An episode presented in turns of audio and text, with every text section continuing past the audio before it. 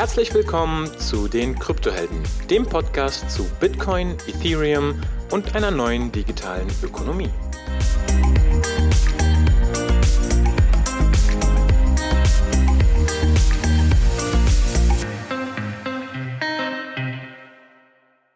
Ja, herzlich willkommen bei den Kryptohelden. Ähm, heute wieder sehr, sehr glücklich, den Markus Büch erneut als Gast hier zu haben. Äh, wer den Podcast schon seit einer Weile verfolgt, äh, dürfte wissen, dass wir schon mal eine Folge zusammen gemacht haben zum Thema DAOs. Das ist jetzt schon fast zwei, drei Jahre her. Und ja, ich freue mich, dass er heute wieder da ist. Hi Markus. Hallo Onur, freue mich auch wieder hier zu sein. Markus, für diejenigen, die dich vielleicht noch nicht kennen, könntest du ganz kurz einen Überblick verschaffen, ähm, was du so machst? Ja, gern. Also ich bin Jurist und ähm, wie auch schon vor zweieinhalb Jahren, also es war im April 2019, ist echt eine Weile her, ja, ähm, an der Hochschule in, in Berlin tätig im Wirtschaftsrecht, also habe ich eine Professur und äh, unterrichte dort und auch äh, in der Beratung tätig, also ich habe auch eine Rechtsanwaltszulassung ähm, und ja, nach wie vor hauptsächlich im ähm, dem weiten Feld Krypto unterwegs und dort mit dem Schwerpunkt DAOs. Super spannend. Ähm, wir hatten beim letzten Mal den Begriff so ein bisschen auseinandergenommen. DAOs besteht ja aus, aus drei Buchstaben, Decentralized, Autonomous, Organization. Was bedeutet das für dich? Wie würdest du das Leuten erklären? Ja, das ist, glaube ich, eine der schwierigsten Fragen nach wie vor. Also wir hatten es damals ja versucht auseinanderzusetzen und, glaube ich, eine Stunde die einzelnen Begriffe unterhalten. Ähm, das ist, äh, du siehst, ich, ich, ich überlege, ich fange an zu stottern, was, wie, wie, wie erklärt man es am besten? Ähm, es kommt halt wirklich auf die Blickrichtung drauf an, wie man diesen Begriff auseinandersetzt. Ähm, vornehmlich bezieht sich das dezentral nach meiner Auffassung zumindest auf, auch auf diese Dezentralität, die sich aus der Technologie speist, ja, dass ich also eben ein Peer-to-Peer-Netzwerk habe und darauf etwas ähm, errichte und einen Code laufen lassen, ein Programm, was auch immer. Ähm, die Autonomie äh, bezieht sich darauf, dass es eben ähm, unabhängig ist von den Personen in der Form, dass halt äh, nicht nur einer nicht das Ganze bestimmt, sondern dass es möglicherweise so unabhängig ist, dass auch der Bestand des ganzen Netzwerkes nicht von irgendeiner ähm, Entität, von irgendeiner Person äh, gestoppt werden kann, also Zensurresistenz und ja, Organisation. Ne, das ist möglicherweise dann die Einkleidung des Ganzen, weil es dann doch irgendwo ein, ein sozialer Verband von Menschen ist, von Persönlichkeiten, die irgendwie auf irgendeine Art strukturiert zusammenarbeiten, zusammen entscheiden und das bezeichnen wir allgemein als Organisation. Also das hast du wirklich so schön erklärt, denn eine Sache, die mir häufig auffällt, ist, dass der, dass das AU, das Autonomous oder die Autonomie häufig falsch verstanden wird. Häufig denken die Menschen, hier geht es um künstliche Intelligenz oder irgendwelche automatischen Entscheidungsfindungsprozesse.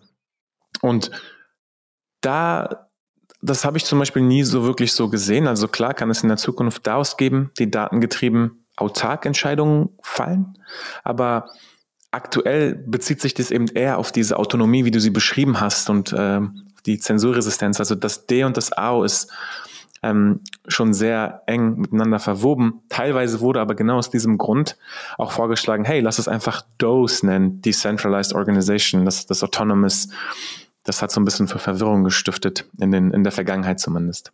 Richtig, ist wahrscheinlich aber auch immer noch so, würde ich so sagen. Also, ähm, dass halt dieser, ähm, dieser Begriff Smart Contracts tauchte ja dann auch in dem Umfeld auf, ne, dass der das alles steuert, wie das innerhalb dieser Struktur abläuft und dass da diese Verknüpfung, wie du eben sagtest, zu, zu AI stattfindet, dass das dann eben wirklich irgendwie eine Art äh, computergesteuerte äh, Intelligenz ist. Ja, aber letztlich ist es nur determiniert, vorgegeben durch einen gewissen Code. Ja.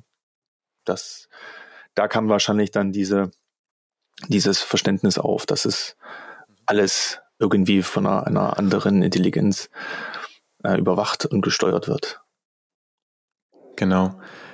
Wir haben ja auch ein paar ähm, Community-Fragen ähm, gehabt. Ich wollte nur kurz darauf hinweisen, äh, wir werden im Laufe der Folge auf die meisten dieser Fragen eingehen und vor allem am Ende werden wir die nochmal im Detail, äh, im Detail auf die ganzen Fragen nochmal drauf eingehen. Eine Sache, die ähm, ich für mich so ein bisschen in der jüngsten Vergangenheit gemerkt habe, ist, aufgrund der Tatsache, dass sich heute wirklich alles DAO nennt, alles Mögliche, jedes Projekt ist eine DAO, habe ich überlegt, wa was ist denn sozusagen, was sind denn die Kriterien, die ein Projekt oder eine Organisation zu einer DAO machen? Kann alles eine DAO werden oder müssen gewisse Sachen erfüllt werden? Also was glaubst du, was, was, ist, was muss für dich gegeben sein, damit sich irgendwie ein Zusammenschluss von verschiedenen Leuten DAO nennen sollte? Ja, das ist so ein wenig das, das Henne-Ei-Problem ja, in, in meinen Augen, ähm, weil der Begriff DAO hat sich so ein Stück weit verselbstständigt und nach wie vor, finde ich jedenfalls, ist das sehr phänomengetrieben. Ähm, das heißt, es lässt sich gar nicht so verallgemeinern und das würde das ja voraussetzen, ne, dass man so eine Art feststehende Begriffe hat und sagt, okay, wenn das ähm, zutrifft und diese Voraussetzungen vorliegen, dann lässt, ließe sich das so einordnen. Aber da die ähm, die Entwicklung so ist in meinen Augen, dass erst das Phänomen da war, also auch wenn man jetzt wirklich mal auf 2016 schaut, auf The DAO, äh, dann wurde ja daraus abgeleitet, dann was es für Kriterien vielleicht äh, sind und das wurde dann nachgebaut und dann auch wieder DAO genannt. Also das ist so, äh, jeder interpretiert das möglicherweise anders. Ich muss dazu sagen, dass ich noch nur eine zweite Ebene habe, weil ich in diesem DAO-Konzept ein generell neues ähm, oder ein modifiziertes Organisationskonzept auch für die reale Welt erblickt habe. Und wenn ich, ähm, und das mache ich hauptsächlich äh, in meiner Beratungstätigkeit oder wenn ich äh, Projekte begleite, dann sind das überwiegend reale Strukturen. Also das heißt, wir arbeiten dort mit Rechtsformen,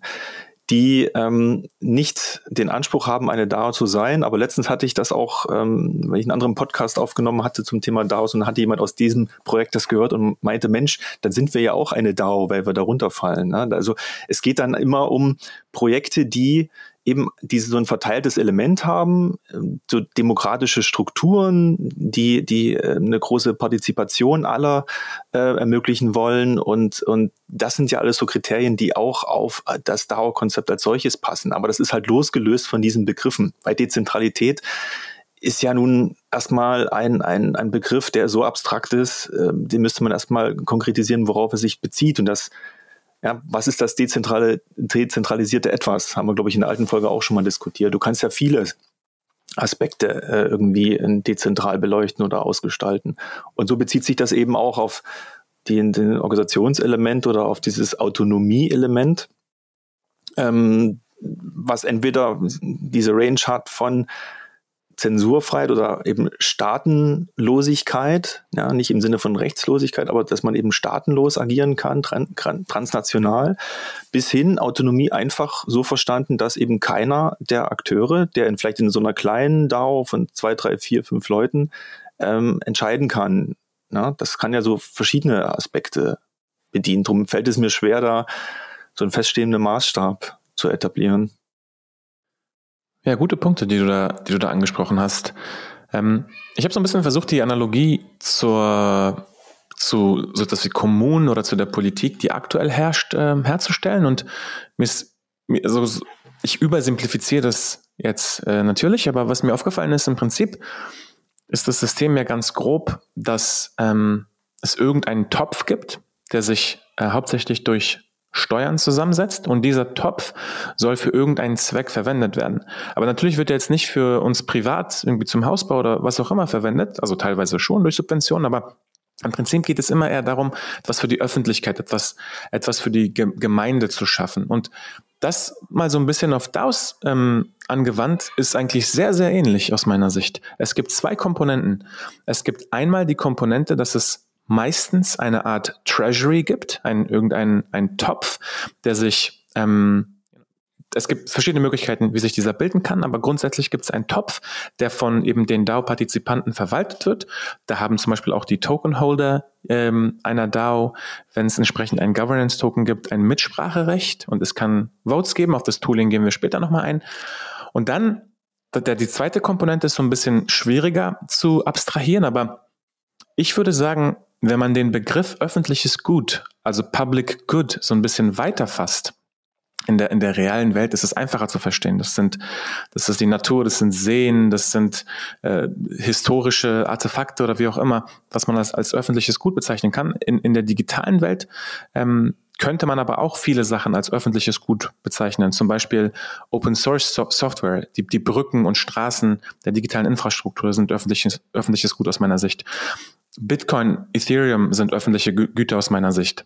Und wenn man das so fasst und dann könnte man, glaube ich, sagen, oder was hältst du davon, wenn man sagt, okay, eine DAO ähm, hat einen Topf, den es verwaltet, ähm, für die Förderung oder Unterstützung oder Bereitstellung von einem gewissen öffentlichen Gut, was der Gemeinheit oder zumindest den, da, den DAO-Partizipanten dient.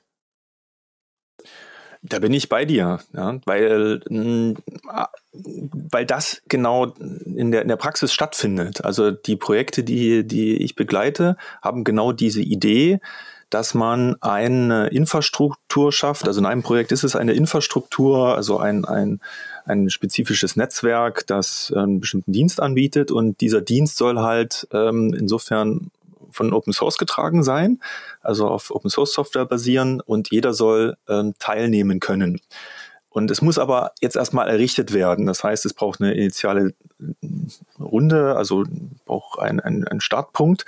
Und ähm, damit das eben nicht dann im Rahmen der Entwicklung oder wenn es halt startet, von einer Partei dominiert wird oder perspektivisch vielleicht von einer übernommen wird oder wie auch immer, ähm, werden halt so eine Strukturen aufgebaut, die so all, all, allmendeartig sind, wie du halt äh, auch schon angesprochen hast, und in Form von eines öffentliches Gut, eines Gutes.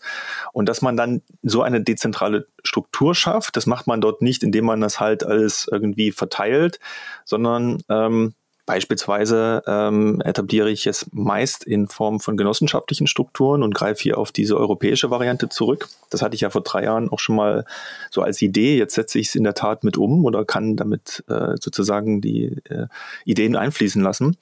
Und ähm, das funktioniert oder führt dann zu ähnlichen ähm, Effekten wie so ein Peer-to-Peer-Netzwerk. Das heißt, jeder ist gleichberechtigt und jeder kann halt mit Steuern mit eingreifen, mit seine äh, Ideen einbringen. Und gleichzeitig ist es offen. Ja, jeder kann im Grunde auch Mitglied werden und ähm, dort mitmachen oder halt auch wieder austreten, ohne dass das System dann zusammenbricht oder halt abhängig ist von einer Person. Und ähm, das hast du ja auch gesagt, ist ja letztlich bei den großen Netzwerken auch so oder Protokollen, dass es ähnlich funktioniert, wobei dort halt auch noch bestimmte äh, Gruppen gibt. Also nicht jeder kann jetzt ähm, ähm, ad hoc in, dem, in den Netzwerken dort an jedem Bereich mitwirken, sondern da gibt es schon natürlich die Bereiche, die Entwickler oder auch, auch das, wenn man das Mining anschaut oder was auch immer, jeder Teilnehmer von so einem Netzwerk, gibt es ja bestimmte spezifische Voraussetzungen. Aber im Grundsatz funktioniert es ja so. Ne? Jeder kann sich ähm, kann ein Knoten sein, jeder kann bestimmte Arbeiten grundsätzlich übernehmen oder auch mit Ideen einbringen, ähm, so dass man da schon auf jeden Fall diese Vergleiche hat. Ne? Und wer vielleicht mit Allmende noch nichts so ähm, zu tun gehabt hat, ähm, das sind halt so öffentliche Güter wie beispielsweise die Almwiesen in, in den Bergen oder in den Alpen, die eben von allen Bauern genutzt werden können. Aber ähm, wenn einer dann dieses, diese Wiese halt über Gebühr benutzt, beansprucht, gibt es halt Probleme, weil die anderen müssen auch davon partizipieren oder auch die Wasserreservate in Kalifornien wurden ähm, auch von ähm, Bauern oder von denjenigen, die halt Wasser brauchten, dort äh, allmendeartig strukturiert in Form von öffentlichen Gütern. Wir würden heute halt so ein verteiltes Netzwerk ähm, dazu sagen. Und ähm, was man mit Blick auf die digitale Ebene sagen muss, ist, dass nach wie vor dieses Treasury oder Multisig das ein Stück weit das dominiert. Also es ist in meinen Augen, die DAOs werden primär immer noch ausschließlich für so eine Art Crowdfunding benutzt und versuchen sozusagen diese Zwecke oder diese Verwendung des, des Funds dann ähm, zu demokratisieren oder bestimmt oder zu dezentralisieren in der Form, dass es halt eine gemeinschaftliche Entscheidung ist, wofür es benutzt wird. Aber was ich auch dazu sagen muss, ist, ähm, es gibt glaube ich, keine Untersuchungen dazu und das auch der Einblick ist auch schwierig, ähm, inwiefern dann wirklich immer alle Teilnehmer darüber entscheiden, ist ähm, glaube ich, immer so ein, kann man ein Fragezeichen dahinter machen. Es ist dann doch wahrscheinlich dann eher so ein, so ein Kern, der mitmacht. Das hat man auch im Rahmen von Corona gesehen, wo halt viele Versammlungen, sei es von Genossenschaften oder Aktiengesellschaften, äh, virtuell abgehalten wurden, dass die Teilnahmerate da nicht signifikant gestiegen ist, sondern vielmehr nach den anderthalb Jahren, äh, von, wo man es virtuell machen musste oder bis jetzt, die Erkenntnis durchkam oder die äh, Aussagen kamen, wir wollen wieder zurück in der, in, zur Präsenz, weil eben dann doch ähm, da eine andere Kommunikationsebene möglich ist oder eine andere Form der, des Austauschs. Und das ist übrigens auch ein Kritikpunkt an daraus, ne, dass das so überfrachtet wird oder immer mit dem Anspruch geht, dass jeder kann mitmachen, aber wir Menschen äh, oder meist nicht alle mitmachen. Aber im Kern geht es um diese zwei Punkte. Ja, ähm, also ich finde, das sind zwei wichtige Punkte. Nur die Frage ist quasi, ähm, die Frage, die sich für mich stellt, ist, wie ist das Vergleich zu einer Alternative? Also wenn wir jetzt mal die DAOs nehmen, ich bin 100% bei dir, dass auch DAOs, wie beim letzten Mal besprochen, eher plutokratisch sind und von einer ähm, kleinen Elite gesteuert werden. Aber zumindest gibt es eben die Möglichkeit, durch die Architektur von DAOs da eben einfach mitzumachen. Also ein, ein Partizipant, der Interesse hat, kann quasi sich da einkaufen, wenn es jetzt zum Beispiel diesen Governance-Token gibt oder diese Governance-Token sich besorgen, mitmachen und das im Vergleich zu einer ähm, existierenden Struktur ist aus meiner Sicht schon mal anders. Zumindest ist es zugänglicher. Und die andere Tatsache, die andere Sache bezüglich ähm, der, der ähm, ja, Teilnehmerrate oder wie letztendlich die Participation ist, das ist ja, das ist ja ein, ein bekanntes Problem, das das Non-Participation Problem. Und das aus meiner Sicht ist aber gar kein großes Problem, denn ähm, inzwischen sehen wir immer mehr auch neue Netzwerke und neue DAOs, die quasi historische Partizipation gerade an Governance auch äh, belohnen durch zum Beispiel ein, ein, eine neue Struktur oder Anteile an einem neuen Projekt. Und ich glaube, es ist immer interessanter, quasi einen positiven Anreiz zu schaffen an Governance, als jetzt irgendwie zu sagen, ihr müsst alle mitmachen. Und die Leute, die nicht mitmachen wollen, die, die müssen ja glücklicherweise äh, nicht mitmachen. Also von daher, ähm, ich, ich bin total bei dir, dass es diese Probleme gibt. Aber gerade auch, ähm, ich glaube, Almenda hast du, hast du genannt, ähm, wenn wir mal dieses klassische Tragedy of the Commons Problem angehen, dass irgendwie jeder ähm, öffentliche Güter nutzen will, aber nur wenige diese wirklich auch pflegen und für den Erhalt sorgen, dann sind, glaube ich, DAOs schon ein interessantes Modell, um einfach zu sagen, wir wollen dafür sorgen, dass diese öffentlichen Güter eben ordentlich verwaltet werden und gepflegt werden und einer Öffentlichkeit zugänglich gemacht werden. Und deswegen sind ja auch meistens hinter DAOs gewisse Missionen. Es gibt ja DAOs in verschiedensten, verschiedensten Richtungen. Ähm, eine Sache, die du angesprochen hast, sind Genossenschaften. Und vielleicht können wir so ein bisschen ähm, den Übergang machen zu Rechtsformen von DAOs, was eine der meistgestellten Fragen äh, ist. Wie schätzt du die Lage ein zu Rechtsformen von DAOs? Was siehst du zurzeit? Ist es in Deutschland und Europa möglich oder äh, was sind so die Sachen, die du mitbekommen hast?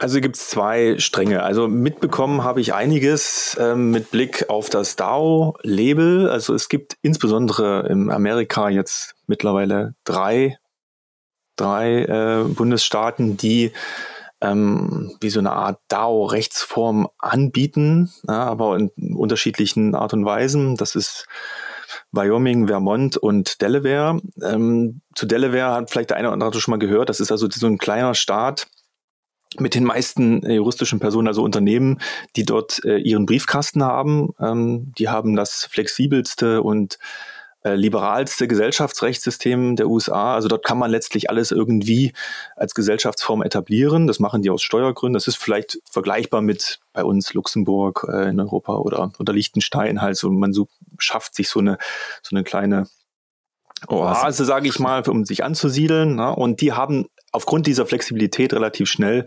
dann so eine ähm, äh, DAO, LLC nennt sich das dann dort äh, etabliert, was aber im Grunde nichts anderes ist als eine, ich sage, vereinfache das jetzt mal so eine GmbH, ähm, bei der man einfach einen Paragraphen eingefügt hat in das dortige Gesetz, wo drin steht, ähm, Entscheidungen können auch mittels eines Smart Contracts abgebildet werden. Ja, ich vereinfache das jetzt arg.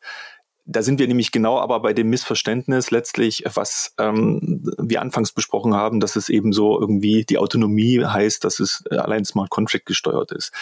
Ähm, das trifft es insofern halt, halt gar nicht in meinen Augen. Aber nichtsdestotrotz gibt es halt diese Strukturen und es gibt auch so eine sogenannte Lex-DAO, ähm, vom Aaron Wright. Also wir können vielleicht auch noch ein paar weiterführende Links oder ein paar Twitter-Accounts dann verlinken im, im, Nachgang, wo die Leute sich einfach mal das anschauen können und den auch folgen. Der hat das getrieben, ist auch ein, ein Rechtsprofessor.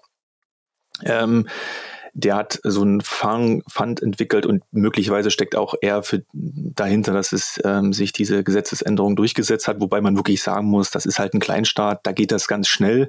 Die haben auch rein wirtschaftliche Interessen ähm, und das ist halt große Staaten ähm, da gibt es im Grunde gar keine Bewegung. Das sieht man auch in, in, Europa. In Deutschland ist das Thema DAO überhaupt nicht auf dem Schirm, was aber vielleicht auch gut ist, würde ich mal so sagen, weil ähm, es sonst vielleicht auch kaputt reguliert wird, noch bevor es überhaupt sich entwickelt. Ähm, es gibt aber in Malta aber ich glaube, da hat es auch keine großartigen äh, Praxisbeispiele mehr gegeben. Gab es mal die Idee, ähm, auch so eine, so eine, oder gab es sogar, gibt es sogar ein Gesetz, was auch DAO ermöglicht. Die verstehen aber DAO überhaupt nicht als Organisation, sondern wiederum rein als ein Smart Contract, also als so eine Art technisches Element. Und dort kann man so wie so eine Art ähm, verselbstständiges Computerprogramm, so haben die es verstanden, gibt es da ein, so ein Legal Framework dafür, das zu etablieren. Ja, das ist im für, für uns, sagen wir, für Kontinentaleuropa oder für die EU oder für die Leute, die hier etwas bewegen, machen wollen, äh, alles nicht hilfreich, weil ganz offen eine amerikanische äh, Struktur zu etablieren, ja, da braucht man viel Geld, man zahlt die amerikanischen Berater und ähm, hat dann so eine äh, ausländische Rechtsform. Das ist im Grunde nicht zu empfehlen. Auch mit Malta passt es im Grunde gar nicht, weil es diesen in meinen Augen nur allein diesen Smart Contract ähm, adressiert und ähm, ja auch da große Fragezeichen sind, ob das überhaupt in anderen Ländern ange angenommen wird. Und so bleibt letztlich dem ähm, geneigten DAO-Gründer nichts anderes übrig, als die normalen Rechtsformen ähm, zu nutzen, wenn denn diese benötigt werden. Das ist auch immer so ein Thema. Ich finde es sehr schön, dass Leute sagen, Mensch, welche Rechtsform kommt denn da in Betracht? Aber die Rechtsform ähm, ist immer nicht am Anfang eines Projektes, sondern die kommt dann erst im Laufe ähm, eines einer eine Startup-Idee oder einer Geschäftsidee oder wenn ich ein Unternehmen gründe hinzu, äh, wenn ich bestimmte Bedürfnisse habe und ähm, wer im Startup-Bereich tätig ist, klar, der landet irgendwie in, halt bei der GmbH, weil das halt irgendwie State of the Art ist, aber das ist aber auch mittlerweile so eine Art Reflex. Ähm, es gibt manchmal andere Rechtsformen, die sinnvoller wären, die halt wirklich für das Unternehmenskonzept, für die Leute, die beteiligt sind, ähm, besser passen würden. Aber das ist halt so ein Prozess, der muss sich entwickeln. Und äh, mit Blick auf DAOs muss man natürlich auch immer so sagen, da ist es gefühlsmäßig immer andersrum ähm, ich habe noch gar nicht so richtig die Projektidee, aber ich will irgendwie eine DAO machen. Und, und dann suche ich mir immer so die Rechtsform und dann landen die meisten dann doch irgendwie bei der Foundation, also bei so einer Stiftung, weil die in dem Bereich sehr weit etabliert ist. Ja, also es gibt sehr viele ähm, ähm DLT-Projekte oder Protokolle, die so stiftungsbasiert sind. Ähm, und da ist ja die Blaupause letztlich die Ethereum Foundation, äh, die damals im Rahmen des äh, Ethereum ICOs vor, vor Jahren etabliert wurde da gibt es aber eine schöne Geschichte dazu. Das ist halt irgendwie nur so eine Notlösung gewesen, weil der damalige Anwalt dem fiel auf die Schnelle nichts Besseres ein und hat dann halt diese Stiftung genommen. Und jetzt haben sie da ein paar Probleme damit, weil alles, was stiftungsgesteuert ist, ist halt äh, nicht mehr flexibel anpassbar an die weiteren Entwicklungen. Das ist halt so das Problem damit. Aber es hat sich das halt so etabliert. Aber ähm, so eine feststehende Rechtsform ähm, würde ich gar nicht sagen. Also wenn ich die Projekte habe und ich habe schon einige gemacht, auch unterschiedliche äh, Ausrichtungen, dann habe ich so einen Organisationsbaukasten äh, entwickelt. Das heißt, erst einmal setze ich mich mit den Leuten zusammen, oder überhaupt, dass die sich zusammensetzen, sich austauschen, was haben sie für einen Bedarf. Und dann sollen sie sich in ihre Organisation mal zusammenbauen, wie sie, äh, wenn sie völlig frei gestalten können und walten können, wie die denn idealtypisch sein soll. Also ähm, wirklich feel free. Und dann schauen wir halt je nach Bedarf, ähm, welche rechtlichen Elemente ähm, können wir umsetzen. Ja, also dass wir diesen, man muss wirklich sagen, Idealvorstellung der Gründer oder der, der Personen, die das halt entwickeln wollen, sehr nahe kommt. Ne? Also in den meisten kommt dann immer so, wir wollen eine DAO machen, aber jetzt habe ich ein Projekt und das wird hoffentlich alles klappen und das wird im Mai dann das Licht der Welt erblicken. Das wird eine europäische Genossenschaft werden, ähm, mit einer Anbindung auch zu so einer ähm, DAO-Plattform. Das ist alles ziemlich äh, Neuland, auch, auch mit den anderen. Ähm, wir brauchen ja dann auch noch irgendwie Notar, der ein Stück weit uns unterstützt und wir brauchen auch noch ähm, das Registergericht, also das Gericht, was es dann einträgt. Da gibt es noch einige Hürden zu nehmen. Aber wenn das klappt, äh, kann das vielleicht mal so ein Modus sein. Und für die Person ist es jetzt wirklich ähm, etwas, dass sie sich auf diese europäische Genossenschaft, ähm, also dass sie die als ein Modell gesehen oder sehen ähm, was ihre, ihre Vorstellung von einem, von einer dezentralen autonomen Organisation, also ähm, am nächsten kommt. Und die sind halt äh, mit Werf dabei und äh, bin ich ganz gespannt, wie das wird. Und da gibt es auch ein, weitere Projekte, die diese Struktur dann übernehmen, ne? weil die Genossenschaft ist vielleicht noch am naheliegendsten und insbesondere die europäische Variante ist insofern äh, gut, weil die ähm, kaum formale Anforderungen hat. Das heißt, man kann dort sehr viel digital abbilden, insbesondere die, die, die, die Shares und, so etwas. Ja, also das sind so, die es eben dort bei der Genossenschaft auch gibt, was es sonst in Deutschland nicht gibt. Und das ist ein sehr spannender Modus. Ne? Aber ansonsten, ähm, es kommt auch darauf an, wenn ich halt eine Struktur, warum brauche ich eine Struktur? Ja, man kann beispielsweise auch mit nicht eingetragenen Vereinen arbeiten. Das habe ich auch schon gemacht, um mal so ein Masternode-Netzwerk, was etabliert werden sollte. Und die brauch, wollten halt auch eine feste Struktur. Und dann haben wir nicht eingetragenen Verein drunter gelegt, der es halt steuert. Der wird anerkannt von der von Rechtsprechung und auch von ähm, die Gesetze nehmen auch auf ihn Bezug. Funktioniert ganz genauso, ähm, ist aber nicht eingetragen, hat dadurch eine Flexibilität. Nachteil ist, das Masternode-Netzwerk kann halt nicht am, am Geschäftsverkehr teilnehmen, ne, weil das funktioniert wieder nicht. Aber dort war kein Bedarf dafür, so dass es eben diese äh, Struktur ähm, oder dass diese Struktur eben herangezogen wurde ja. werden konnte. Wow, das sind jetzt so viel, das ist so viel Input ja, und so viele Themen gewesen. Also ich kann da damit kommt der Dozent in mir durch. Ich, ich, kann, ich kann mit all diesen Sachen glücklicherweise viel anfangen, aber ich ähm, bin mir nicht sicher, ob ähm, alle damit das anfangen können. Ich würde es vielleicht mal anhand eines Beispiels, nämlich Kryptohelden, vielleicht mal ähm, einmal ganz kurz durchgehen gerne mit dir, wenn es passt. Und zwar Gern hatten wir ja teilweise schon, also wir hatten mehrfach erwähnt, dass wir gerne Kryptohelden zu einer DAO machen würden, denn genau wie vorhin angesprochen, dieser Content sollte öffentliches Gut sein. Das ist, das ist, das ist Information, das ist äh, Wissen, das sollte für jeden zugänglich sein, das sollte nicht von zwei Leuten kontrolliert werden. Und vor allem sollten auch irgendwie anderen die Möglichkeit haben, ihr Wissen zu teilen auf dieser Plattform. Das heißt, wir wollen Kryptohelden zu einer DAO machen. Jetzt stellt sich für mich als der Gründer ist so ein bisschen übertrieben, weil wir haben ja nichts gegründet, aber als zumindest Initiierer zusammen mit Hung stellen sich drei Fragen. Die erste Frage ist eine Haftungsbeschränkung oder Beschränkung, Beschränkung der Haftung, Limiting Liability. Ähm, kann durch irgendeine Aktion später, das muss ja gar nicht von uns getrieben sein, es kann ja von irgendeinem Host in der Zukunft sein, irgendein Schaden entstehen, für den wir haften. Das heißt, ich würde sehr gerne dieses Problem lösen, dass wir nicht persönlich haften. Das zweite Problem, ich nenne es mal ähm, eine Kontrolle der Steuern. Sollte jetzt diese DAO in der Zukunft 100 Millionen von einem Fonds einsammeln, dann will ich nicht persönlich irgendwie eine Steuerlast haben, die dadurch getriggert wird, weil ich der Initiierer dieser DAO bin. Das heißt, ich will, ich will quasi eine, ja, idealerweise eine eigene juristische Person, die irgendwie das ganze Steuerthema abbildet. Und drittens, das ist das, was du angesprochen hast, äh, zuletzt ist, brauche ich irgendwie eine öffentlichkeitswirksame ähm, Anstalt oder brauche ich, brauche ich Bankkonten und muss ich Fiat-Zahlungen machen oder könnte man das alles innerhalb von Token und Krypto abbilden?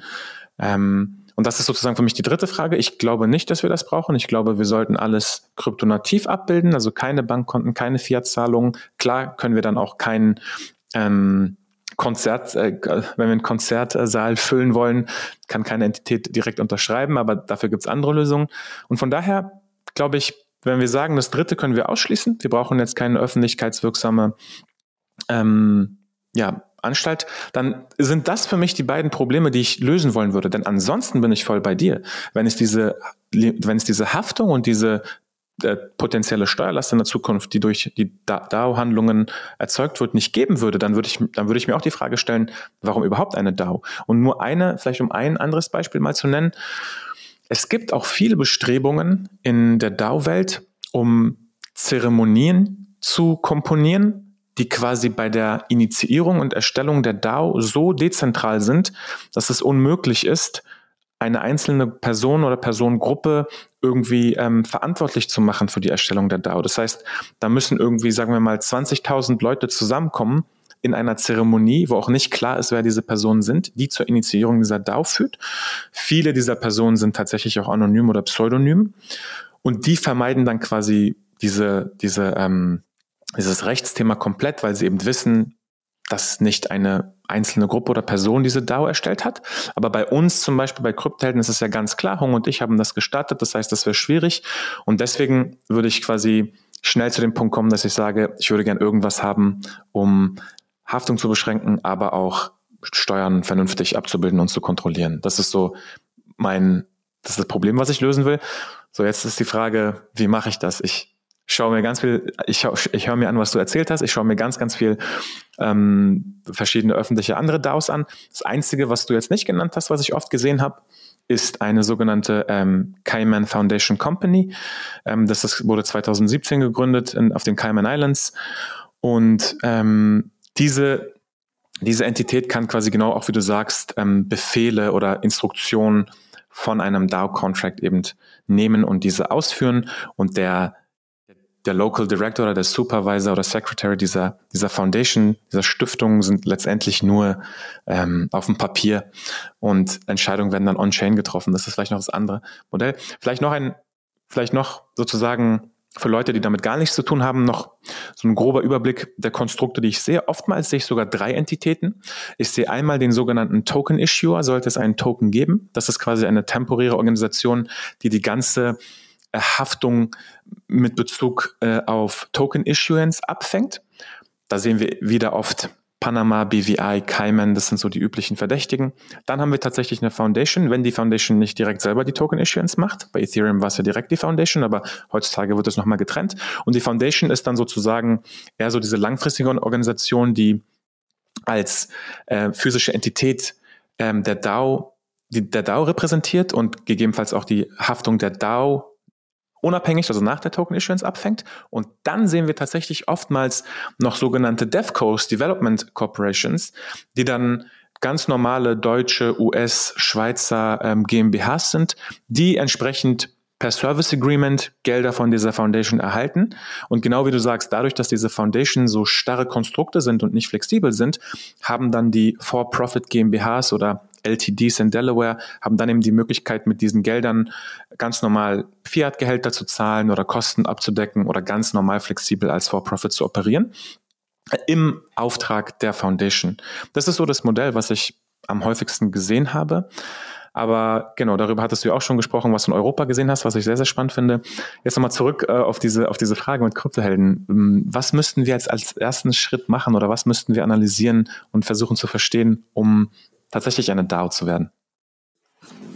Also als kleine Vorrede, ähm, weil du sagtest, äh, Stichwort Kanalinseln oder Cayman Islands und diese ganzen auch Offshore oder letztlich auch Steueroasen, ähm, ja, die habe ich bewusst auch nicht genannt, ne, weil das ist letztlich immer diese Ausweichvariante und alle wissen, dass äh, wenn du dort halt so eine Struktur errichtest, ähm, das hat also immer so ein vielleicht Beigeschmack, ne? weil das sind halt letztlich alles äh, solche äh, Briefkastenfirmenzentren, will ich es mal vereinfacht sagen, und ähm, mit auch ganz flexiblen liberalen Strukturen. Und ähm, es ist, gibt gute Gründe, warum die halt dort aus hin ausweichen, aber man hat wiederum eine äh, irgendwie so eine, ja, so eine fremdartige Struktur, ist angewiesen auf die ganzen Legal Services dort und das wird auch, äh, lassen die sich auch fürstlich bezahlen ähm, halte ich im Grunde aber für unnötig in vielerlei Hinsicht, weil äh, wir in Europa genügend Vehikel haben, das zu tun. Aber gibt es. Ja? Also ich finde es immer zu einfach, sich dahin dann zu verdrücken. Oder Dubai kannst du das auch machen oder ja. Belize, was ich alles auch schon gehört habe. Ja? Ähm, das hat meist auch mit dem Hintergrund, dass man letztlich dem Regulator ausweichen will und versucht es dadurch zu tun, weil ähm, meist diese Jurisdiktion dann auch eine, äh, insbesondere was den Kapitalmarkt angeht, relativ liberalen ähm, Anforderungen haben. Und das hat also so mehrere Beweggründe.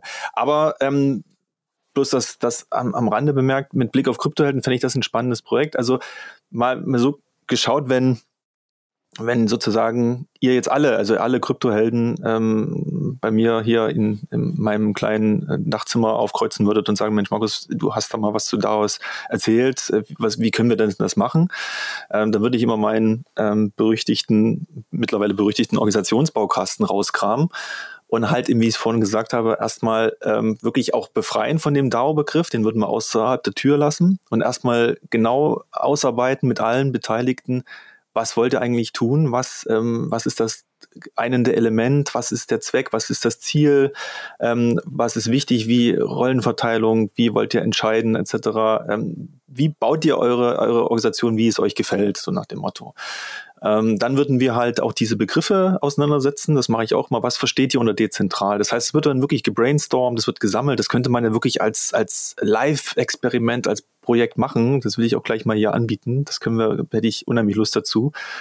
Ähm, dann werden die Begriffe definiert ähm, und dann kommen halt schon sehr viele interessante Ideen raus oder so Ansichten, weil äh, auf einmal merkt man, hey, ich verstehe Autonomie ganz anders als mein Nachbar oder meine, die eine Person sagt, ich will das dezentral, sehe ich so technisch und die andere, nee, ich sehe das eher demokratisch oder und dann versucht man halt da irgendwie schon, und da beginnt man im Grunde schon die, die Organisation ins Leben zu rufen, dann muss man schon vielleicht so einen Konsens finden. Und dann merkt man, man kriegt vielleicht gar keinen Konsens hin. Also fängt es schon an, in den Kompromiss rumzuklappen.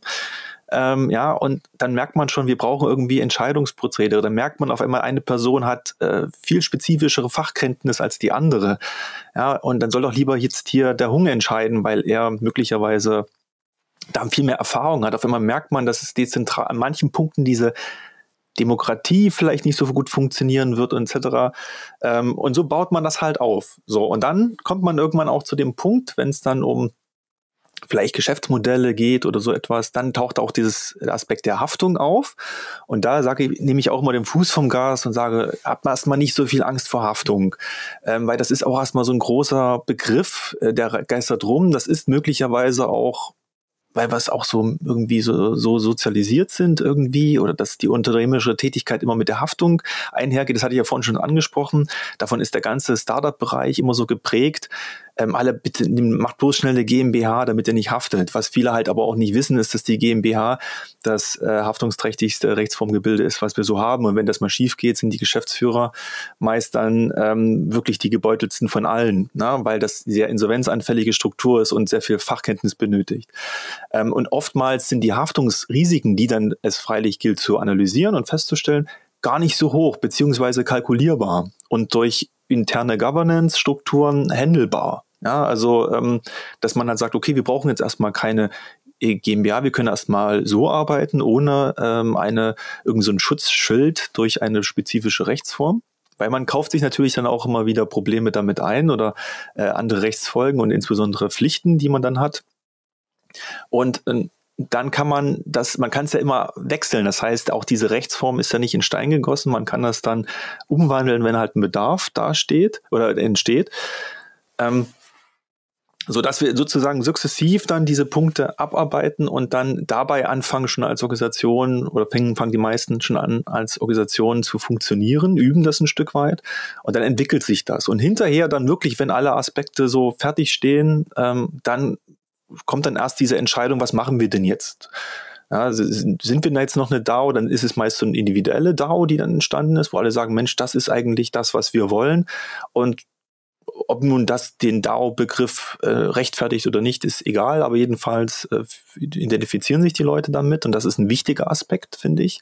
Das ist bei vielen Projekten, finde ich, eben zwar das Onboarding leicht, wie du vorhin gesagt hast, aber mir fehlt immer so die Identifikation. Wer mal so eine Organisation mit etabliert hat und mit Herzblut bei der Ausarbeitung der Governance-Regeln und so etwas mitgewirkt hat, und, und seine Ideen eingebracht hat, der hat eine ganz andere Identifikation mit so einer Organisation und so einer Struktur, als jemand, der einfach schlicht an, onboardet und dann so auf feststehende oder bereits implementierte Governance-Regeln als feststehende Abstimmungsprozesse trifft und dann sich quasi unterordnet oder halt nicht. Ja, das ist so gut. Man kann dann diesen Rage-Quit machen, beispielsweise, wenn man irgendwie nicht zufrieden ist. Ähm, aber das finde ich auch irgendwie skurril, dass ich bloß, weil ich eine Entscheidung nicht akzeptiere, austreten kann. Das äh, widerspricht auch meinem Verständnis von einer Organisation als sozialen Gefüge.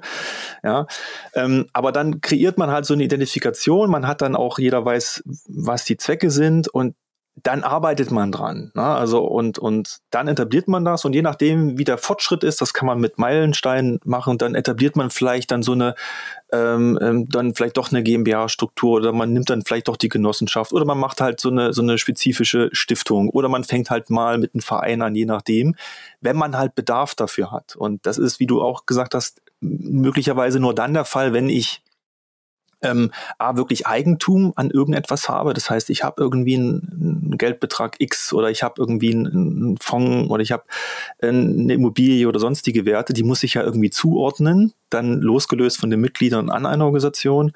Ähm, oder ich will am Rechtsverkehr teilnehmen. Ich möchte halt einen Auftrag erteilen oder jemanden, ähm, einen Entwickler beschäftigen oder so etwas. Dann brauche ich natürlich irgendeine Entität. So, und da gibt's dann, das ist halt dann der Moment, wo man sagt, okay, jetzt müssen wir was errichten. Ähm, aber das ist noch nicht am Anfang so. Ne? Also das wäre, wenn, wenn ich vorschlagen, was könnte, würde ich sagen, so ein schönes, großes Brainstorming-Event. Und ähm, wir bauen erstmal eine Organisation, wie sie den Leuten gefällt, die, die, die Teil dieser Organisation sein äh, sollen oder wollen. Und entscheiden nachher im Nachhinein, ob das vielleicht noch eine DAO ist oder ob das irgendeine Rechtsform bedarf.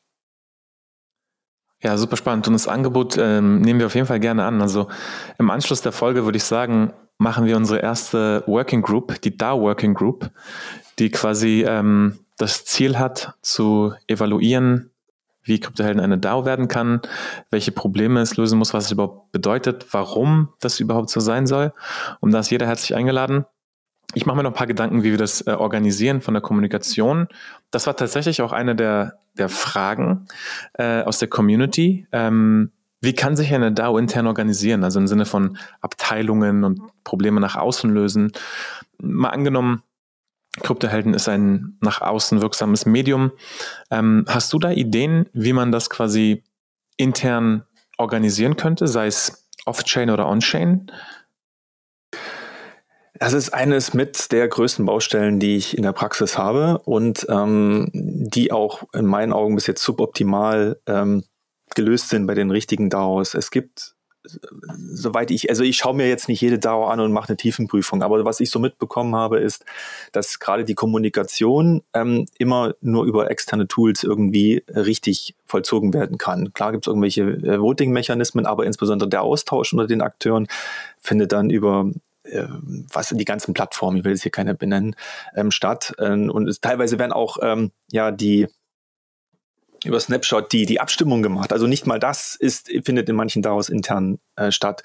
Und ähm, das heißt, das ist in der Tat eine große Baustelle, würde ich sagen, das wichtigste Element. Ähm, wer da eine Idee hat oder wenn man da eine in sich geschlossene äh, Struktur hätte, eine Plattform, ein, ein Tool, was wirklich diese interne Kommunikation, den Austausch, die, die Abstimmung und, und gleichzeitig auch die ganze Dokumentation, Ideen, ähm, wie man die festhält etc. Wenn man das irgendwie in einem Tool hätte, wäre das bombastisch, weil das brauche ich auch in der Praxis, weil die ganzen Projekte, die wir jetzt ins Leben rufen, die haben halt kommunizieren halt manchmal über E-Mail, dann wird es okay, dann nehmen wir halt ähm, ähm, Slack oder wie machen wir es? Machen wir eine Telegram-Gruppe auf? Und das ist alles nicht wirklich äh, sinnvoll, gerade wenn ich es so verknüpfen will mit, mit ähm, dass ich vielleicht noch doch dann irgendwelche Tokens habe oder äh, bestimmte äh, Sachen on-chain machen will und dass halt diese, diese Verwerfungen zwischen Reali Realität oder realer Welt und virtueller Welt nicht stattfinden, also diese Medienbrüche, ähm, die gibt es halt auch in der Kommunikation. Ne? Und da habe ich leider keine richtige Lösung. Ich bin eher auf der Suche nach einer äh, Plattform, die das alles bietet ähm, die halt wirklich auch ähm, dann eine Kommunikation vielleicht sogar noch äh, außerhalb des Netzwerkes ermöglicht oder des Internets, dass man nicht überall dann immer online sein muss. Ähm, das wäre natürlich super. Aber das ist ganz wichtig. Ja? Also diese, ähm, dass man nicht verschiedene Medien benutzen muss, um seine Organisation zu steuern. Das ist eine mit, finde mhm. ich, der größten Herausforderungen auch mit. Also ich, ich sehe die Fragmentierung. Ich glaube, ich bin äh, ich habe eine weniger starke Meinung hinsichtlich, dass das jetzt alles vielleicht von einem Tool oder einer Plattform idealerweise dezentral abgebildet werden muss. Denn ich, ich sehe das so, also auch in der reellen Welt, diese ganzen Gespräche fangen ja irgendwo natürlich an, sei es jetzt bei Menschen zu Hause oder draußen in irgendeiner Gesellschaft. Und ich glaube, genau so können diese Gespräche auch organisch Anfang, sei es jetzt auf Twitter oder auf Telegram oder auf Discord oder vielleicht, wenn sich, wenn wir irgendwann ein, ein Event veranstalten, das würde ich gar nicht so versuchen, irgendwie zu harmonisieren. Ich glaube, was dann nur wichtig ist nach dieser äh, unstrukturierten, chaotischen, organischen Phase, dass es dann eine Phase gibt, die semi-standardisiert ist, wo diese Konversationen mit Struktur in irgendeiner Form öffentlich gemacht werden. Und ich glaube, da zum Beispiel bei dieser strukturierten Diskussion sind aus meiner Sicht auch asynchrone Kommunikationsmedien besser, also wirklich ganz klassisch so etwas wie Foren. Ähm, und wenn, wenn dann diese Diskussion öffentlich strukturiert in irgendeinem Forum stattfinden kann, dann sehe ich als nächsten Schritt tatsächlich, was du gesagt hast, so etwas wie Snapshot. Und Snapshot ist halt super, weil es da keine Gaskosten entstehen. Und je nachdem, worum es in dieser Diskussion geht, könnte man mit eben so etwas wie einem Gnosis Safe Snap oder Safe direkt eine On-Chain-Transaktion auch triggern. Man könnte aber auch sagen, das trennen wir nochmal. Wir haben erstmal den, den Snapshot, um quasi ein ein hartes Votum äh, uns anzuschauen und die Ergebnisse zu analysieren. Und dann können wir im Zuge dessen danach entweder nochmal einen richtigen On-Chain-Vote machen mit den Com Compound Governance Contracts oder teilweise ist es, es gibt verschiedene Implement Implementierungen. Aber oftmals und gerade jetzt auch bei uns, bei den Kryptohelden, wird es ja gar nichts On-Chain geben, denn es gibt ja gar kein Token oder irgendwas. Das heißt, wir, wir hätten dann nach einem also erstmal, um ein, um ein Snapshot-Votum machen zu können, bräuchten wir irgendeine Art von Token, was aktuell nicht geplant ist. Das heißt, bei uns, gehen wir noch einen Schritt zurück, wäre das vielleicht eher so eine öffentliche Diskussion in, ähm, in einem Forum. Und dann ist aber die Frage, wie wird die finale Abstimmung ähm, gefällt? Ist das quasi in einem synchronen Call? Gibt es Daumen nach oben, Daumen nach unten? Also da bin ich auf jeden Fall bei dir. Also im Grunde, wie du es beschrieben hast, kann ich bestätigen, läuft es auch genauso ab. Also wenn ich mit den ähm, in meinen Projekten das ähm, dann mit dazu komme, bisher war es immer so gewesen, dass die chaotische Phase äh, sozusagen jetzt gerade dann geordnet wird. Also die findet dann, hat schon stattgefunden. Und jetzt sind wir sozusagen im, im, im Zuge der Ordnung und ähm, schauen so sozusagen in die Zukunft, wie soll denn das dann halt dort abgebildet werden, weil du beispielsweise, wenn du ähm, jetzt so eine Struktur dann, also so eine Legal Entity etablierst, ähm, auch entscheiden musst, welche Kommunikation und Abstimmungsprozesse sind für uns so fundamental, dass wir die nicht anpassen wollen oder so, dass sie nicht verändert werden sollen. So, und dann, wenn du nämlich solche Prozesse hast oder solche wichtigen Dinge, dann empfiehlt es sich immer, diese beispielsweise in eine Satzung zu, zu fassen und dann festzulegen, dass diese Satzungänderung halt nur sehr schwierig oder unter ganz bestimmten Voraussetzungen stattfinden soll. Ja, beispielsweise Einstimmigkeit, um halt so ein stiftungsähnliches Element hinzubekommen. Weil bei der Stiftung kannst du eine Satzung beispielsweise überhaupt nicht ändern. Die ist wie äh, festgewordener Zement, der nicht mehr locker wird. Und ähm, dafür muss man sich halt vorher die Gedanken machen, ähm, welche Prozesse sind denn dafür notwendig. Und da kommt es natürlich auch dann immer dazu, dass man sagt, na, wie kommunizieren wir überhaupt? Na, aber ansonsten, ähm, klar, organisches Wachstum, du hast es angesprochen, das hatte ich vorhin auch noch ähm, im, im, Sinn, ist mit das Beste. Also, und das finde ich auch, auch erfahrungsgemäß. Ähm, ein organisch gewachsenes Unternehmen oder eine, eine Bewegung oder eine Idee, die ist in meinen Augen immer die beständigste von allen. Und ähm, weil der Identifikationsgrad so hoch ist, weil jeder sich, äh, jeder Teil des Ganzen ist und sozusagen sich hier nicht äh, schauen muss, passt das für mich oder bin ich damit, gehe ich damit äh, konform ja, und mancher einer sagt, naja, das passt mir nicht ganz und dann fehlt, kommt dann diese Bindung nicht zustande. Also das finde ich ein ganz wichtiges ja. Element. Das vermisse ich bei den DAO-Projekten immer so. Dass, ähm, und da habe ich heute noch ein bisschen auch noch einen Tweet gemacht dazu, dass immer ich den Eindruck habe, aber das ist mein persönlicher Eindruck, dass das Marketing-Element im DAO-Space immer noch eines äh, das Wichtigste ist mit, dass ähm, es meist darum geht, lass uns eine DAO machen. Ähm, wir gucken mal wofür, aber Hauptsache, wir haben erstmal eine Landingpage und haben den Begriff und wir fangen an, Tweets abzusetzen. Ähm, aber diese Überlegung, Mensch, ähm, wir haben ein Problem, lass uns das gemeinschaftlich lösen für unsere Region, in unsere Stadt, oder wie jetzt hier für, für so eine aus einer Podcast gewachsenen Community. Ähm, und dann schauen wir mal, vielleicht ist die DAO ja eine Lösung. Also das liebste Projekt ist mir eigentlich, dass die Leute hinterher merken, Mensch, wir sind ja eigentlich eine DAO. Das, was wir tun, ist ja schon das. Und jetzt können wir uns technischer Hilfsmittel bedienen, weil uns das äh, ähm, sozusagen jetzt die Möglichkeit gegeben wird, oder wir bedienen uns realer Mittel und schauen uns halt so eine Rechtsform an. Das ist so organisch gewachsene Strukturen, finde ich, ähm, die haben den meisten Charme. Und das ist auch authentisch dann. Und die mhm. können, glaube ich, mit am meisten bewegen. Also ich weiß nicht, ob die großen daraus, die es so gibt, dann was bewegen können. Und diese Untriebe momentan, jetzt muss ich da auch mal das loswerden, äh, diese Constitution DAO, finde ich, ist eines äh, for what? Ja, also weiß ich nicht, ob das, welchen Sinn das hat, welchen Impact das für unsere soziale Gesell oder für Gesellschaft bringt, wenn ich die Verfassung dort dann äh, ersteige oder jetzt ganz, was ich gesehen habe, die Spice DAO, die irgendwas, äh, irgendwie so ein Sketchbook von, von Dune ersteigert haben für zwei Millionen. Jetzt kam irgendwie raus, ja, da gibt's mehrere davon, die kosten durchschnittlich so 10.000 Dollar. Und also das Geld, was man damit machen könnte für, für, für als Startup-Fund, für, für, für, für, für Regionen oder für bestimmte Bereiche, für Communities, äh, reale Probleme zu lösen. Ja? Also das tut mir immer im Herzen weh, ja, sowas. Sorry. Ja. ähm, Kritik. Nee, gute Kritik. Äh, ich sehe das aber anders. Also ich, ich äh, höre die Kritik, ähm, ist auch nachvollziehbar. Das, was, warum ich das anders sehe, ist, ich finde, eines der spannendsten Experimente unserer, unserer Geschichte quasi, ist quasi, wie jetzt diese, der Impact, also der Einfluss von DAOs in die reelle Welt, wie sich dieser Übergang quasi, ähm, wie diese, ob und wie dieser Übergang stattfinden wird. Und eine Kopie der Konstitution zu kaufen, ist jetzt vielleicht nicht das ähm, nachhaltigste oder äh, förderlichste der Welt, aber von der Öffentlichkeitswirksamkeit und dass überhaupt eine DAO in der Lage wäre, so etwas zu tun, allein aus dem Aspekt fände ich das super spannend. Und ähm, oder wenn es jetzt um Sachen geht wie, ich meine, gerade formt sich ja auch die Free Assange DAO, die irgendwie versucht, ähm, Julian Assange zu befreien. Und also immer mehr diese, diese DAOs, die wirklich versuchen, einen Impact in der echten Welt zu haben. Das ist für mich eigentlich eine der spannendsten Entwicklungen. Und ich meine, die Konstitution, eine Kopie, das, äh, da könnte man jetzt sagen, wie spannend ist das? Ich persönlich finde es spannend, aber ich verstehe auch, wenn es jetzt nicht so äh, spannend ist. Ähm, Right-Click Save Constitution und dann ist gut. Ähm, aber genau, also ich, ich finde quasi diese, diesen Übergang von DAOs, wie jetzt, also ich meine, du hast, du hast auch ähm, in einem privaten Gespräch hast du auch diesen Größenwahn der DAOs angesprochen, dass jetzt eine DAO dieses Jahr irgendwie ein, ein gro eines der größten, ein, ein großes Unternehmen kaufen wird, ne? Dass solche Sachen dieses, dieses Jahr passieren werden.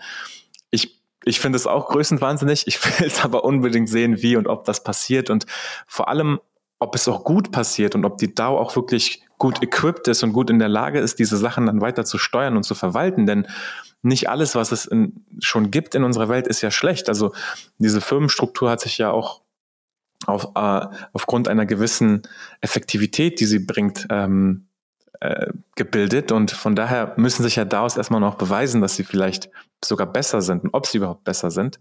Das ist so meine Betrachtungsweise, warum ich das ähm, nicht ganz so schlimm finde, was da passiert. Na, ich finde es immer nur schade, weil da sich dort dieses, die, die, die, die Fonds so ausbilden oder dass sich das Geld akkumuliert in diesen, diesen Projekten aus. Ne? Ähm, und ich hin und wieder auch mit Leuten spreche, die einfach nur kleine regionale Projekte machen und dann nicht mal die, was weiß ich, die, die 20.000 Euro zusammenkommen für irgendwas Regionales. Und das ist immer das, was ich dann, ähm, wo ich das so schade finde. Klar ist es spannend zu sehen, aber ich habe auch so ein Stück weit Angst, dass, ähm, ähm dass äh, sich das dann auch so wieder entwickelt wie das Thema ICOs, wo dann auf einmal ähm, gibt es dann die erste äh, Exit-Scam-DAO vielleicht, ne? Ähm, und, und das Geld liegt dann irgendwo, wie gesagt, für 12 Millionen hat diese Spice-DAO ausgesammelt, jetzt hängen die 10 Millionen fest und die wissen nicht richtig, was sie damit machen sollen. Und das ärgert mich dann irgendwie dann, weil mhm. ich andere Projekte sehe, die händeringend Geld suchen. Und die sind natürlich dann nicht so fancy. Das ist, mag so sein, aber ja, das ist so dieses Thema. Da fand ich die ursprüngliche Idee von The DAO noch, noch am spannendsten, ja, wo also Slockett sagte, wir wollen irgendwie keinen klassischen Investor, dann programmieren wir uns jetzt diese The DAO, sammeln damit Geld ein und ähm, nehmen uns aber dann so raus, und das finde ich passiert bei den meisten Projekten halt nicht, dass die Initiatoren nach wie vor dort irgendwie dann doch die Strippenzieher sind. Und wir bewerben uns halt dort selbst mit unserem Startup, so war es ja gewesen, die Idee gewesen. Und dann lassen wir abstimmen und vielleicht haben wir das Glück und kriegen den Zuschlag und werden dann aus diesem Fonds finanziert. Ja, und das finde ich ist, finde ich eine ganz andere Herangehensweise als ähm, jetzt gerade im Zug des, des NFT-Hypes, ja, da wollen wir jetzt aber nicht drüber sprechen, können wir, das ist eine andere Folge. da so drauf zu springen und, und das so, da habe ich so Angst und da, die DAO hat äh, in meinen Augen zu wenig auch Entwicklungen genommen in den letzten Jahren, also seit 2019. Und ich habe das Gefühl, die verlieren sich jetzt wieder den, den Fokus auf das Eigentliche. Ne? Das ist diese, in meinen Augen geht es im Zentrum, steht im Zentrum der DAO die Kooperation. Die grenzüberschreitende Kooperation von mehreren Personen, die anonyme Kooperation möglicherweise, die Flexibilität. Ich kann entstehen für ein Projekt, dann löse ich mich wieder auf. Das hat für mich so dieses Spannende. Ja. Ähm, aber nicht eben dieses wiederum Schaffen von im Grunde auch wieder Eigentumsstrukturen, ähm, von Fangbuilding, um nur um und vielleicht dann doch wieder die Spekulation spielt wiederum eine Rolle. Das ist halt so das, was äh, ich da so ein Stück weit als Gefahr sehe, auch für den Bereich. Genau. Die ist, die ist auch nachvollziehbar. Und ähm, das ist auch eine der Fragen, die ich, ich mir stelle, ist, ob ob wir es überhaupt schaffen würden, ohne diese ganzen Learnings und ohne diese ganzen Scams ähm, von Anfang an die weniger schlechte oder, oder beste Möglichkeit zu implementieren oder ob es quasi der natürliche Prozess ist, dass wir einfach durch diese Zyklen und Scams und alles Mögliche gehen, um dann am Ende irgendwo rauszukommen, was vielleicht irgendeinen Wert hat. Also von daher, ich, ich höre dein, deine Sorgen schon auf jeden Fall und teile diese auch. Ähm, für, für mich ist es, glaube ich, eher so der natürliche Prozess in der Evolution von DAOs oder dieser, dieser ganzen Organisationsform, dass man da einen gewissen, durch einen gewissen Schmerz irgendwie gehen muss. Von daher nehme nehm ich das so ein bisschen in Kauf und hoffe einfach, dass nicht zu viele davon großen Schaden tragen. Ähm, Oliver hatte noch gefragt, welche Tools so verwendet würden. Also wie ist so der typische DAO-Stack? Ich glaube, da sind wir teilweise drauf eingegangen, Snapshot, ähm, verschiedene Chatgruppen. Ich muss sagen, ich persönlich poche jetzt auch nicht darauf, dass diese Chatgruppen alle super dezentral sind. Ich meine, es gibt ja Sachen wie IRC oder Matrix, die eher auf einer dezentralen Technologie laufen. Ist auf jeden Fall eine gute Sache, aber da bin ich ein bisschen entspannt im Sinne von, ich sehe kein Problem damit, Discord oder Telegram zu nutzen, wenn es organisch gewachsen ist. Ich glaube, wenn was Besseres rauskommt, wird sich das organisch genauso abbilden. Bei so Themen wie Landingpage oder Blog, ich glaube, da gibt es jetzt schon viele dezentrale Optionen. Man könnte Seiten auf Arweave oder IPFS hosten. Oder es gibt inzwischen ja auch sowas wie Akash, das ist jetzt im ähm, Cosmos-Ökosystem, wo man komplett dezentrale Applikationen von Validatoren laufen lassen kann. Also es sind dann eben 100 Validatoren, die eine Applikation betreiben und nicht ein Cloud-Provider wie Amazon zum Beispiel. Also auch vielleicht ein bisschen dezentraler. Ähm, ich glaube, das ist aber auch wahrscheinlich noch nicht das größte Problem. Ich meine, natürlich, wenn es um Zensur geht, dann ist es ein Problem. Also es kommt immer darauf an, was die DAO macht. Und die, die letzte Frage war Multisigs, genau. Also bei Multisigs, es kommt halt tatsächlich aufs Netzwerk an. Ähm, bei Ethereum, glaube ich, haben wir angesprochen, da wird oftmals Gnosis Safe verwendet, zusammen mit SafeSnap, wenn man Snapshot verwendet. Bei anderen Ökosystemen ist das ganz anders und das wird jetzt auch dem Rahmen der Folge sprengen. Da haben wir eigentlich ziemlich viel schon angesprochen ähm, und sind auch schon fast bei so einer Stunde angekommen. Ähm, Markus, wir haben ziemlich viel behandelt. Hast du sonst noch irgendwelche anderen Themen, die dir am Herzen liegen, die wir noch nicht besprochen haben? Ja, also was mir so am Herzen liegt, habe ich ja schon gesagt. Ja, also, dass man ähm, an den Ideen arbeiten sollte und an den, an den Problemen und weniger an dem, an dem Konzept als solches. Wobei ich auch ganz bei dir bin, dass man ähm, natürlich äh, diesen Trial-and-Error-Prozess durchlaufen muss. Ich habe bloß immer Angst, ähm, wenn sich jemand für DAOs interessiert und dann landet er genau bei so etwas und sagt, also DAO habe ich ausprobiert, das mache ich nie wieder. Das ist auch so das. Ne? Und das Zweite, was ergänzend bloß auch diese, ähm, klar gehört diese, diese vielleicht missbräuchliche Verwendung oder die Scams mit dazu zum Entwicklungsprozess. Ähm, nur, ähm, wenn man jetzt so, kommt wieder der Dozent durch bei mir, wenn man historisch schaut, also rechtshistorisch und insbesondere auf Organisationen blickt, dann sind diese ganzen Dinge, die wir heute auch als negativ empfinden, dass wir zum Notar müssen, dass wir dann ähm, Stammkapital zahlen müssen, dass das irgendwie reguliert ist, dass wir da was anmelden und so weiter und so fort, ähm, basieren darauf, dass eben dann doch ähm, solche Strukturen auch missbräuchlich eingesetzt wurden. Ja, das heißt, also wenn man historisch schaut, die Aktiengesellschaft beispielsweise ist entstanden von Kaufleuten, weil es einfach einen Bedarf dafür gab, hat sich über Jahrhunderte entwickelt und im Zuge der Industrialisierung hat sie, war sie unheimlich wichtig, um Kapital zu sammeln, damit eben Maschinen und insbesondere die Eisenbahn und die Schienen verlegt werden konnten, vereinfacht gesagt. Und auf einmal haben Leute entdeckt, Mensch, ich kann ja mit der Aktiengesellschaft halt auch sehr schön viel Geld einsammeln und sind dann damit verschwunden. Und dann hat der Regulator gesagt, okay, wenn das jetzt so ist, dann machen wir jetzt halt eine Anmeldepflicht für die Aktiengesellschaften. Und ich habe halt bedenken, dass halt, wenn zu viel Scam ist, also ich meine, es kann, es kann was schiefgehen, so ein, so ein Projekt, ja, aber das ist was anderes, als wenn das dann irgendwie ausgenutzt wird und dann kommt der Regulator und ich weiß, es gibt ja mittlerweile wieder so Stimmen, auf einmal soll jetzt Bitcoin-Mining verboten werden und sonstige Transaktionen sollen verboten werden oder Estland habe ich jetzt gehört, äh, sollen sogar die, die privaten Wallets verboten werden. Ähm, das sind halt diese, diese Folgen dann, ne? und dann schneidet man sich möglicherweise eine schöne Entwicklung ab. Das vielleicht bloß noch ergänzend. Aber das sollte Das ist ein sehr guter Punkt dazu, ja. Nee, da, das, da hast du echt, das trifft auf jeden Fall einen Nerv. Ich glaube, das sehen wir auch ähm, teilweise bei vielen Leuten, die, ähm, also ich werde jetzt da gar kein großes Fass aufmachen, aber nur eine Beobachtung. Also oftmals sehen wir auch bei vielen ähm, Bitcoin ähm,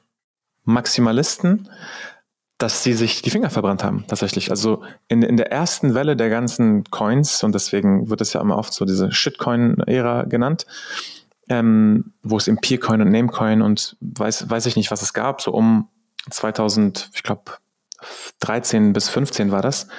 Ähm, deswegen wird ja jetzt jeder Coin und jeder Token auf Teufel komm raus, also wird komplett verteufelt.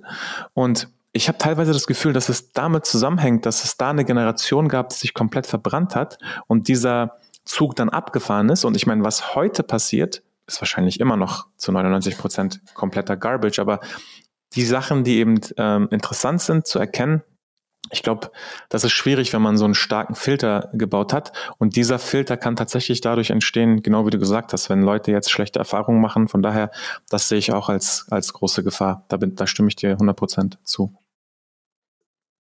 Ja, aber ansonsten, ja, also wir könnten sicherlich jetzt noch weiterreden, aber ähm, es ist ein unheimlich spannendes Thema. Und ähm, was ich äh, wiederum, ja, wer sich mit Rechtshistorie beschäftigt, ähm, wird auf bestimmte Parallelität, Parallelen stoßen. Ähm, vor über 150 Jahren haben sich halt äh, ein paar ja, Rechtsgelehrte so Gedanken gemacht über die Strukturen und äh, aus einer ist halt diese Genossenschaft äh, erwachsen und aus der anderen die Stiftung. Ähm, und jetzt stehen wir halt wieder an dem Punkt, wo es so eine neue Organisationsform gibt.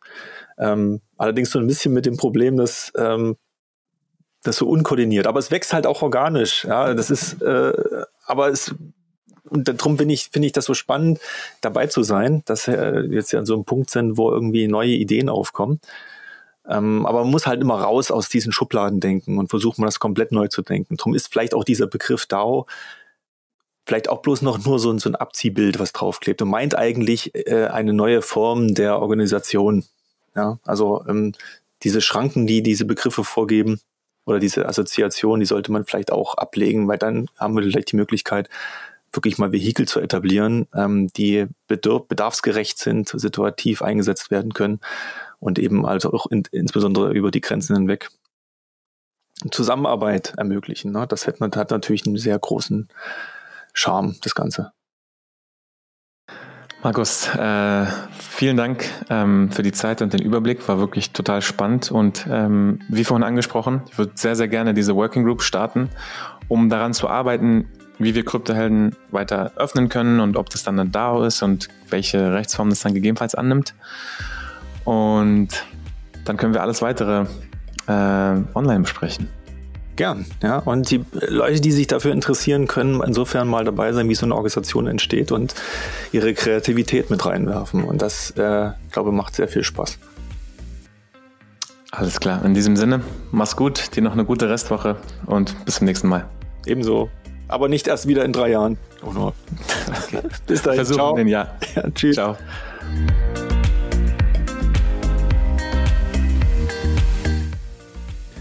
Liebe Kryptohelden, wenn ihr fleißig äh, mitdiskutieren wollt, kommt in unsere Telegram-Gruppe. Wenn ihr ansonsten Feedback habt zur Folge, kontaktiert uns gerne entweder über Telegram, Twitter oder direkt über unsere Webseite. Wir freuen uns auf jeden Fall auf euer Feedback. Bis zum nächsten Mal. Ciao.